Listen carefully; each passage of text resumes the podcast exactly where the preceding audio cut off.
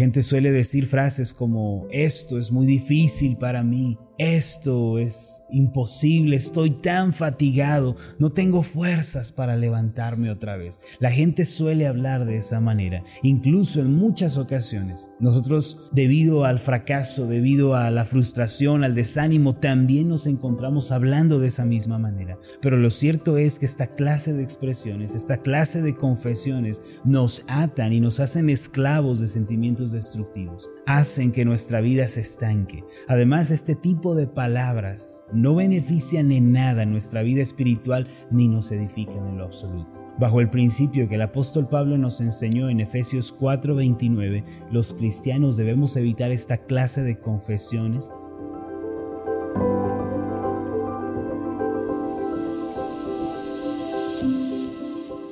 escuchando Meditaciones Ascender con el pastor Marlon Corona. Acompáñanos a continuar escuchando la serie de esta semana titulada El poder de nuestras palabras. El tema de hoy es Confiese la palabra de Dios.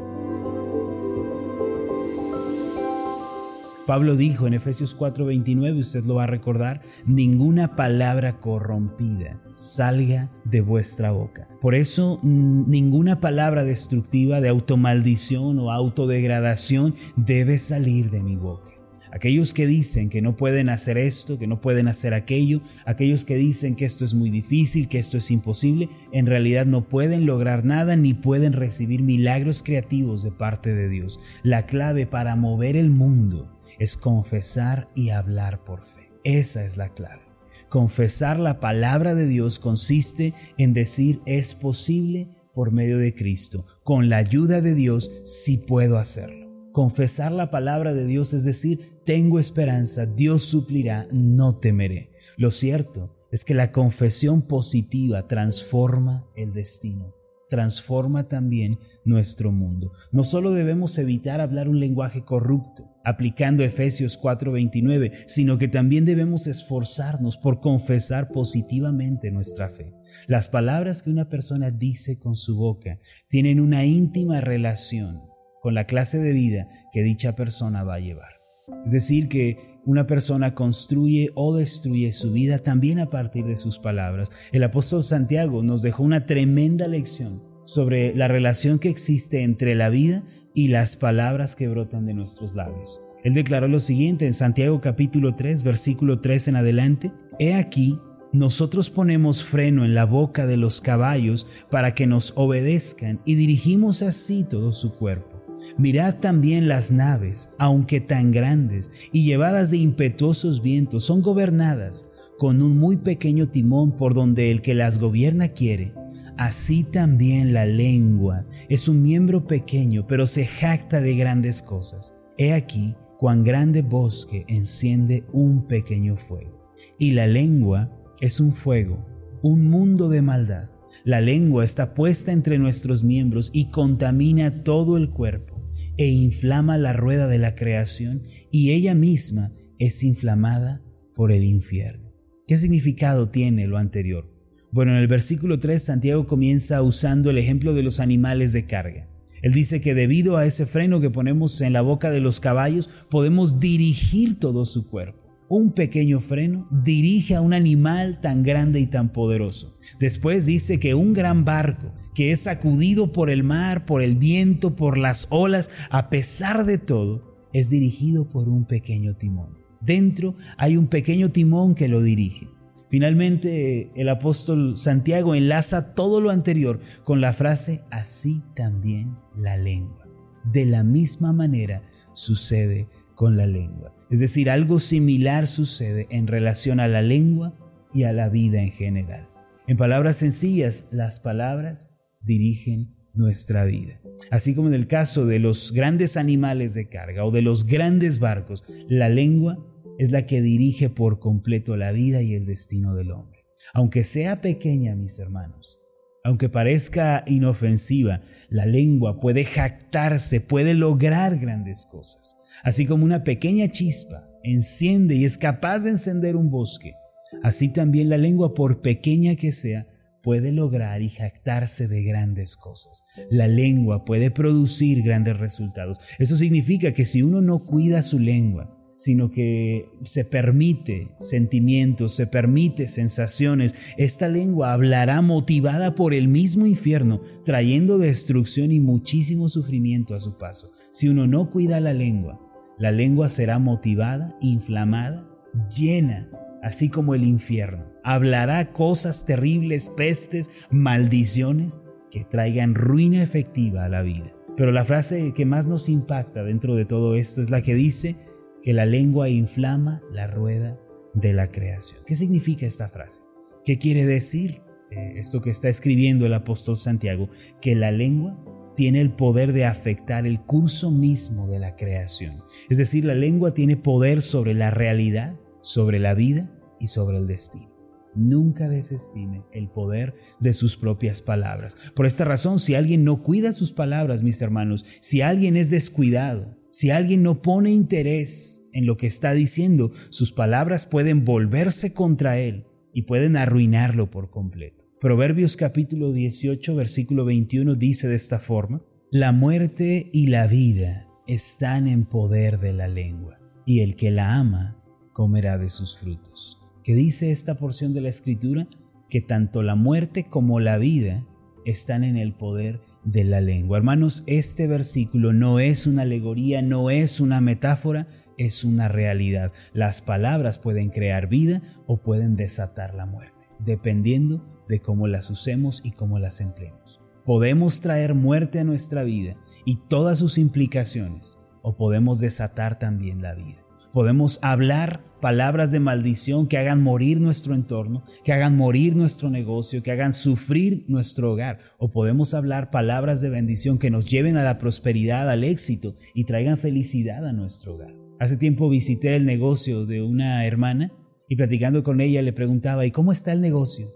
¿Y sabe cuál fue la palabra que me respondió?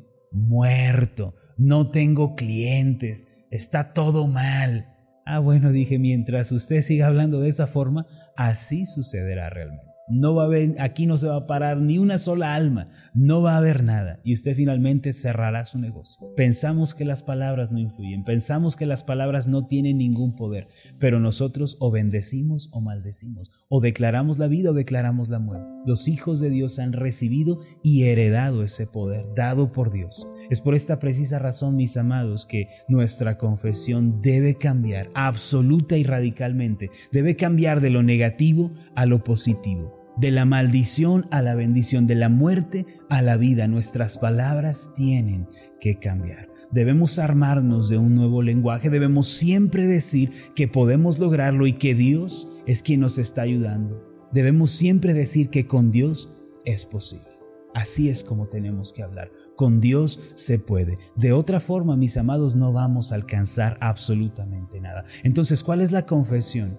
que los hijos de Dios deben hacer? ¿Cuál es la confesión que los cristianos tienen que usar? Ahora es importante también mencionar aquí esto, que como hijos de Dios no debemos andar diciendo y no debemos ir por la vida diciendo cosas que no son ciertas, especulaciones, hablando a partir de nuestros propios deseos egoístas. No, eso no es lo que estoy diciendo. Los hijos de Dios hemos heredado el testamento de la palabra de Dios, que es la Biblia, y a partir de ella es que debemos confesar con nuestros labios. No debemos andarnos imaginando cosas y no debemos andar especulando, debemos hablar la palabra de Dios. ¿Cuál es la confesión que los hijos de Dios tienen que hacer? La palabra de Dios. Debemos confesar lo que la Biblia nos enseña. La Biblia nos enseña a hacer confesiones radicales. Una vez que una persona ha declarado con todo su ser que Jesucristo es su Señor, su Salvador suficiente, que le pertenece a Él, entonces debe aprender a confesar con sus labios. ¿Cuáles son las confesiones que la palabra de Dios nos enseña? Voy a mostrarle tan solo tres el día de hoy. La primera de ellas se encuentra en el Salmo 91, versículo 2. Vaya conmigo este pasaje, Salmo 91, 2. Dice así, diré yo a Jehová, esperanza mía y castillo mío mi Dios en quien confiaré. La primera confesión que tenemos que hacer como cristianos es, tengo esperanza en Dios. ¿Qué significa esto? Tengo que hablar con esperanza, nunca desesperanzado, nunca desanimado, nunca frustrado. Yo creo que Dios hará un milagro en mi vida. Yo creo que Dios cambiará mi situación. Dios contestará mis oraciones, esas oraciones que le he hecho por tanto tiempo. Dios responderá mi oración. Yo tengo esperanza. ¿Qué significa confesar con esperanza? Decir que mi condición actual no es mi condición final, que lo que estoy viviendo el día de hoy no es mi destino final y que allí no voy a morir, que allí no voy a ser sepultado. Debemos aprender a confesar, mis amados, con esperanza, decir que Dios es nuestra esperanza, nuestra ayuda, nuestro socorro y que con su ayuda vamos a salir adelante.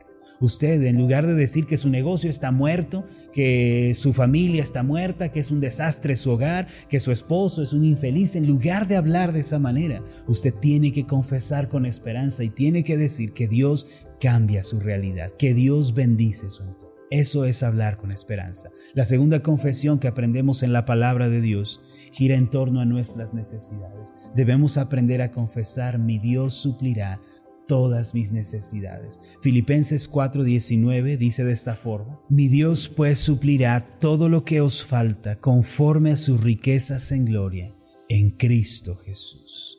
Mire, desde el principio yo enseñé a la iglesia a ascender a confesar que en Dios tenemos suplidas todas nuestras necesidades. Usted no se imagina todas las carencias que hemos tenido que atravesar, todos los problemas que hemos tenido que superar, pero siempre hemos confesado que Dios es nuestro sustentador y nuestro proveedor, y así ha sido hasta el día de hoy. Yo quiero que usted también aprenda a confesar así. Mi Dios suplirá todas mis necesidades. No voy a quedar desamparado. No voy a quedar desnudo ni en hambre. No voy a quedar así porque Dios suple todas mis necesidades. Dios suplirá. A lo largo de estos años hemos tenido que ir superando obstáculo tras obstáculo para poder construir esta iglesia. Si usted hubiera venido a la iglesia hace cinco años, no solo se hubiera desanimado porque no había gente, también se hubiera desanimado porque no teníamos nada. Cada cosa que usted ve alrededor de nosotros, este lugar, cada silla, cada ventilador, cada lámpara, cada cosa que usted ve, vino por parte de la ayuda de Dios porque Él es nuestro proveedor y nos hemos mantenido diciendo todos estos años que Dios suple nuestras necesidades. Hermanos, ¿creen que algo así pueda suceder en sus vidas? Pudimos salir adelante por el poder de Dios, ustedes también pueden salir adelante. Dios también puede bendecir sus negocios, Dios puede bendecir sus alacenas, Dios quiere ayudarles en la vida cotidiana. Confiesen siempre que en Dios toda necesidad está suplida, que no va a faltar nada porque Él es el proveedor. Tercera y última confesión. Tenemos que confesar que no tendremos temor porque Dios está con nosotros. Salmo 118, versículo 6. Dice de esta forma, Jehová está conmigo no temeré lo que me pueda hacer el hombre. Esta es la tercera y última confesión que tenemos que aprender a hacer. El Señor está conmigo. El Señor está a mi lado. No voy a tener temor. No me voy a cobardar. No voy a retroceder. No voy a volver atrás, sino que estaré firme. No tengo temor. Dios es mi ayuda. Seguramente usted tiene desafíos que encarar el día de hoy, tiene compromisos que resolver. Con toda seguridad hay alguna situación delante de usted que requiere y demanda esfuerzo, demanda lucha, demanda perseverancia, no retroceda. Confiese siempre que Dios es su ayuda, está a su lado y no tendrá temor. No estoy acobardado, no voy a retroceder. Dios me ayuda en toda circunstancia. Hermanos, no solo tenemos que aprender a dejar de decir palabras negativas, tenemos que aprender también a confesar con nuestra boca la verdad de la palabra de Dios. Por eso, a partir de este día, confiese la palabra de Dios en su vida. Primero diga que con Dios es posible, con Dios se puede, es decir, tenga esperanza. Segundo, diga que todas sus necesidades son suplidas en Dios y espere un milagro. Tercero, no tenga temor. Confiese que no hay temor porque Dios está con usted. Permítame hacer una oración por usted. Amado Dios, cuánta preeminencia le das a las palabras del hombre en las Escrituras. Nos dejas ver que no son un asunto trivial, no son un asunto que se puede tomar a la ligera, sino es algo de suma importancia, pues la lengua tiene el poder de influir en la rueda de la creación. Señor, yo quiero pedirte que a partir de este día cada uno de nosotros pueda confesar por fe tu palabra y pueda hablar basándose en ella. Que en lugar de maldecir, en lugar de degradar, de hablar mal de nuestro entorno y nuestras circunstancias, confesemos que tenemos esperanza en ti y que tú eres nuestra gran ayuda, nuestro Dios que tiene compasión de nosotros y nos extiende su mano, que siempre estemos confesando que todas nuestras necesidades van a ser suplidas en ti. porque así lo hemos visto en nuestra iglesia, lo hemos visto en nuestras vidas y también lo veremos en nuestro porvenir. Por último, Señor, que confesemos que no hay temor en nuestro corazón porque tú estás con nosotros, que no vamos a retroceder ni a darnos por vencidos, sino que vamos a continuar, vamos a perseverar hasta obtener la victoria porque tú estás a nuestro lado. En el nombre de Jesús. Amén y amén. Hola, ¿qué tal? Mi nombre es Marlon Corona, soy el pastor de la iglesia Ascender en la ciudad de Zapopan, Jalisco, en México. Le agradezco mucho por haberme seguido con esta meditación. Mi oración siempre es que usted sea prosperado en todas las cosas y goce de una buena salud así como prospera en su alma. Le invito a que ore por las meditaciones ascender y le pregunte a Dios cómo puede usted ser de bendición para este ministerio. Las meditaciones ascender son impulsadas y apoyadas por nuestros oyentes. Reciba un fuerte abrazo, que Dios le bendiga.